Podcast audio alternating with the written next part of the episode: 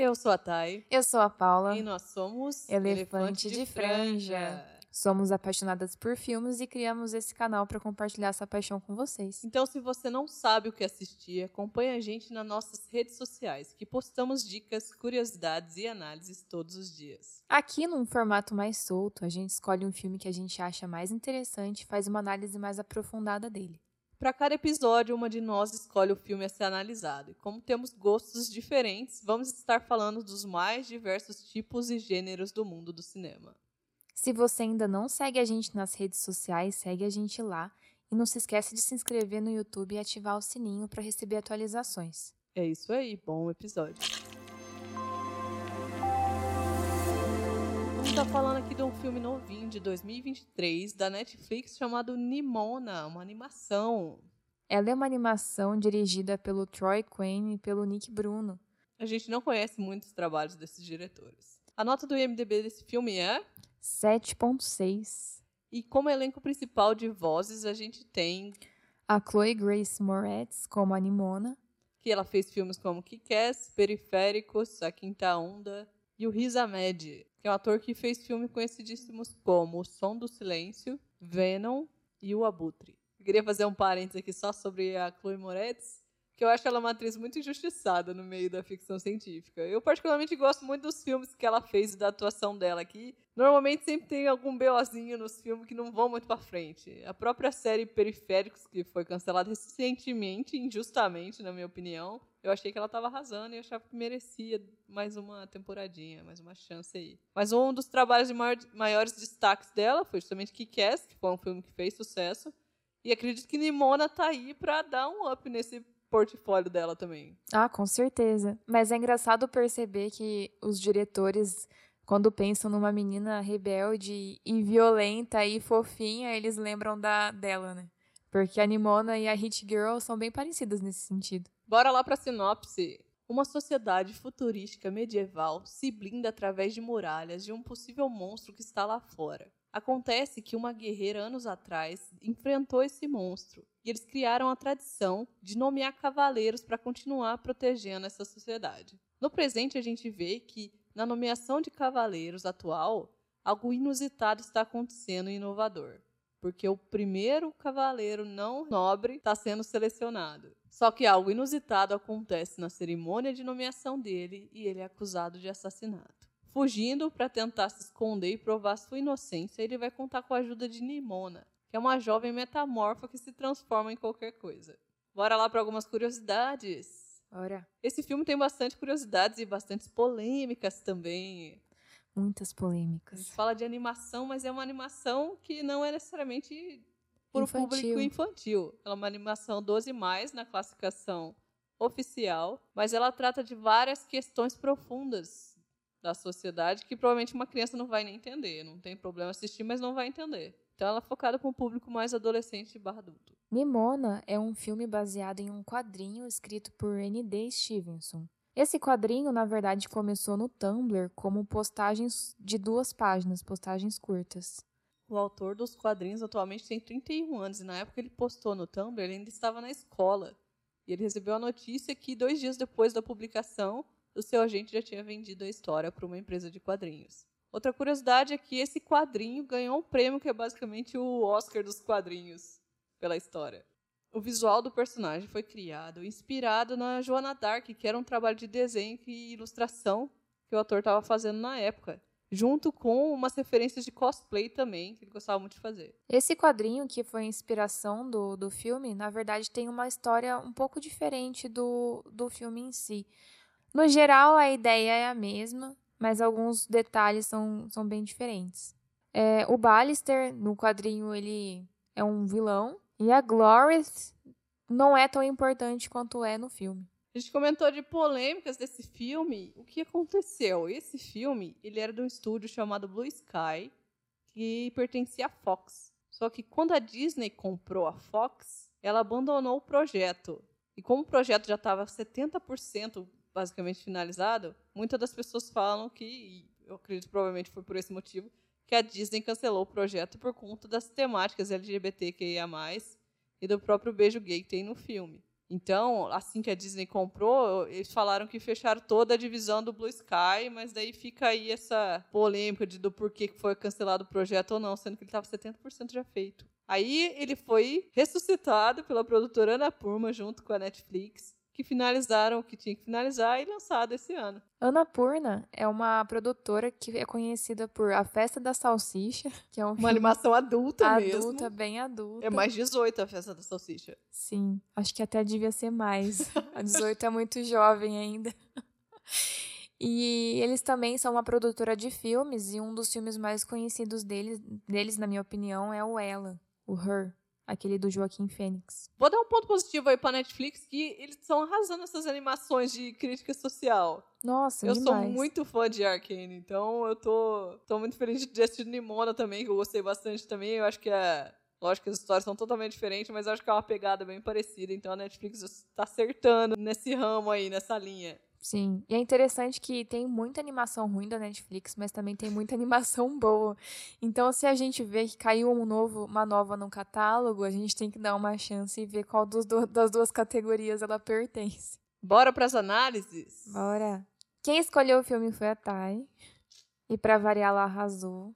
Eu gostei bastante da animação é interessante que a gente vai pegando coisas durante o filme e depois que a gente lê umas análises, a gente vê que a gente não pegou 100% do que eles gostariam de passar pra gente, né? Foi exatamente o que aconteceu comigo, assim. Eu entendi do filme que ele conta a história de uma menina que ela é diferente e que a sociedade exclui ela ou que acusa ela de ser uma coisa que não é correta. E que nem sempre porque diferente do comum é errado. Isso eu peguei, achei incrível, tudo certo, mas depois que eu li algumas análises, eu vi que era mais profundo e mais complexo do que isso. Um retrato que eles trabalham com referência na nossa atualidade é bem o caos geral da sociedade, do, do, das pessoas, quando tem algo de diferente, sabe? Ou quando recebe uma informação que talvez não tenha nem certeza se é real. Então esse caos é muito trabalhado ali. Porque o povo tem muito medo do monstro que eles nunca viram, eles nem sabem se tem ou não, eles nem olham através das muralhas. E não só do monstro, a gente comentou que o filme é muito sobre o medo do diferente. Então, no começo a gente nem sabe que a Nimona é o monstro tão temido que eles acham que existe atrás dos muros. Mas a gente já vê logo no, no, no cenário, por mais que é um, é um medieval futurístico, né? É carro voando, vou ressaltar mas é que, é cavaleiros. É, vou ressaltar que esse cenário ficou muito interessante no visual de animação 3D, com elementos de animações 2D. Ficou parecendo como uma pintura mesmo Ficou. o filme. Como a gente começa o filme com a nomeação de um não herdeiro, ou de um cara que não é da realeza como cavaleiro, a gente já pega alguns comentários do povo da cidade falando que está incerto sobre isso, que vai mudar, sabe? Ah, como assim vai mudar um negócio que já está tão certo e vão colocar um cara lá? E o que acontece é que armam para esse cara ainda, para um jeito que na hora que ele vai pegar a espada, acaba matando a moça realizando a cerimônia, a rainha lá. Então já tava com uma insegurança da mudança. E aí vem essa cagada Aí vira um negócio muito louco, porque os caras que falaram que não, não que tinha mente que não podia mudar nada, os tradicionalistas, sei lá. Só reforça a ideia. Só reforça a ideia. Então o povo virou virou um caos generalizado muito grande. Sim. Eu acho interessante, achei interessante que nessa sociedade eles alertam do pânico não, não se exaltem, sem pânico. E ninguém sabe o que está acontecendo, mas quando tem essa, esse anúncio assim no, na cidade por alto-falante, todo mundo entra em pânico, mesmo sem saber o que está acontecendo.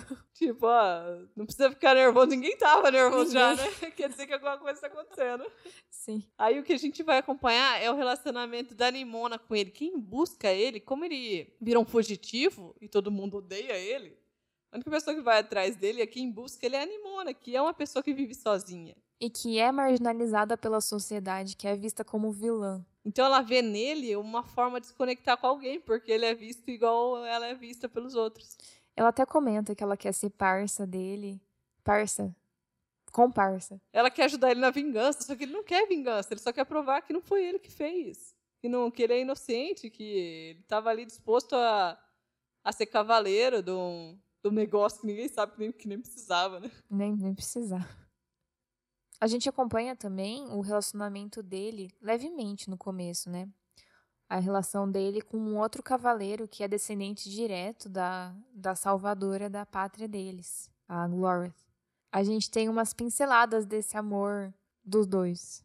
E eu fiquei muito chocada, porque no começo aparece eles é, um confortando o outro, falando que gostam do outro, bem suavemente, e de repente, quando acontece o caos dele matar a rainha, o, o peguete dele vai lá e corta o braço dele fora. Nossa, pior. Tinha, eu tinha até esquecido do, do, do corte do braço. É, não é explícito, é só uma menção. Ele tira tira a espada e depois eles ficam comentando que, ué, mas como que ele gosta de você se ele cortou seu braço fora? Mas é um reflexo, né? Ele tava eliminando uma ameaça, ele não tava cortando o braço do namorado dele. Que ele foi treinado para servir ali o um negócio que foi embutido na cabeça dele. Sim. Então ele fez de tudo para Foi automático. Uma das frases que eu vou ressaltar do filme é a que a Nimona fala pro Ballister. Ballister. Que é, depois que eles te veem como vilão, não importa o quanto você tente, eles só vão te ver de um jeito. Eu acho que isso prova como. Vou fazer uma analogia, como uma pitada de, às vezes, uma mentira, sabe? Uma fake news pode, tipo, acabar com a vida de alguém, sendo que às vezes nem é verdade. Por mais que tente, não vai conseguir mudar a forma como a pessoa vê. Pegando um, um ponto mais leve aqui para usar de referência é o caso do Johnny Depp. O Johnny Depp, até ele ser julgado inocente, ele foi odiado por Hollywood inteiro. E ainda rola dúvida, e ainda verdade, rola né? dúvida. Vai saber. Isso que, é, isso que é duro, né? Você tá vendo? Aí que tá. Ele sempre vai ser vilão. Não importa se o, o juiz fala. Não, tá, tá ok, você é inocente. Sempre vai ter essa dúvida. Isso falando de um caso leve, né? Que é Hollywood. A visibilidade trans é trabalhada no filme também, através dessa metamorfose da Animona. Olha, eu tô falando da Animona. Já, já coloquei um artigo ali. Mas a gente fica claro que por mais que ela tenha a aparência principal, vamos dizer, a que fica por mais tempo, de uma garota, como ela se transforma em várias coisas, ela pode ser um garotinho, um animal, ela se transforma em tubarão, em baleia, em pássaro, em no que ela quiser. Quando o Ballister pergunta para ela o que ela é, Uhum. vai falar sonimona. Ela não usa nenhum artigo. Não usa nenhum artigo. Então, esse é um dos pontos que busca o filme mostrar sobre a questão da, dessa visibilidade também, da, da fluidez das pessoas. E pra gente ver o quão importante é essa animação para fazer a gente refletir de só porque sempre foi assim tá certo, é quando a Nimona tá salvando a vida de uma criancinha, de um menininho, e quando ela se transforma em um animal ou de um animal para uma menina, ele pega uma espada e aponta para ela. Aí ela fala: Crianças, criancinhas, eles crescem acreditando que podem ser heróis se enfiarem uma espada no coração de algo diferente. E eu sou um monstro, não sei o que, mais, o que é mais assustador. Tem um final mais pesado aqui, mas basicamente é isso. Plot da história inteira, porque a gente teve essa comunidade, sociedade medieval futurística que foi moldada numa cultura onde existe um monstro lá fora, que uma tal de Glorette salvou eles. Só que quando a gente vai no passado para ver a história, na verdade esse monstro que eles achavam que ela salvou era a Nimona, e a Nimona era amiga da Glorete. Daí quando os pais delas e as pessoas que moravam na vila dela viram que a Nimona era diferente, ficaram com medo e assustados. E, e a... ela já virou a vilã da história e já rolou um desejo Glorete... de precisamos matar essa pessoa porque ela é diferente, ela é a vilã. E a Glorete viu uma chance de se tornar heroína, meio que traiu a própria amizade dela, sabendo que a Nimona não era um monstro, na verdade. Sim. No meio de toda aquela pressão. Então, toda aquela muralha, tudo aquelas tradições foram construídas com base numa coisa sem fundamento que não existia. E é bom, porque por mais que é, as crianças que vão assistir não entendam essa questão de fluidez de gênero, não entendam essa questão mais aprofundada, do, da animação, pelo menos eu acho importante entender isso, né? De peraí, será que é vilão só porque é diferente? Mas, tipo, a gente tem que excluir da sociedade, a gente tem que matar essa, essa ser porque ele é diferente de mim, né? E é legal isso aí para perceber que tá errado, né? Que pessoas são diferentes e é importante a gente aceitar e respeitar, né? Porque a gente não é. sabe a história de cada um. Sim, a gente tem que celebrar as diferenças, né? Não somente respeitar. Mas é isso aí, é um filme muito bom.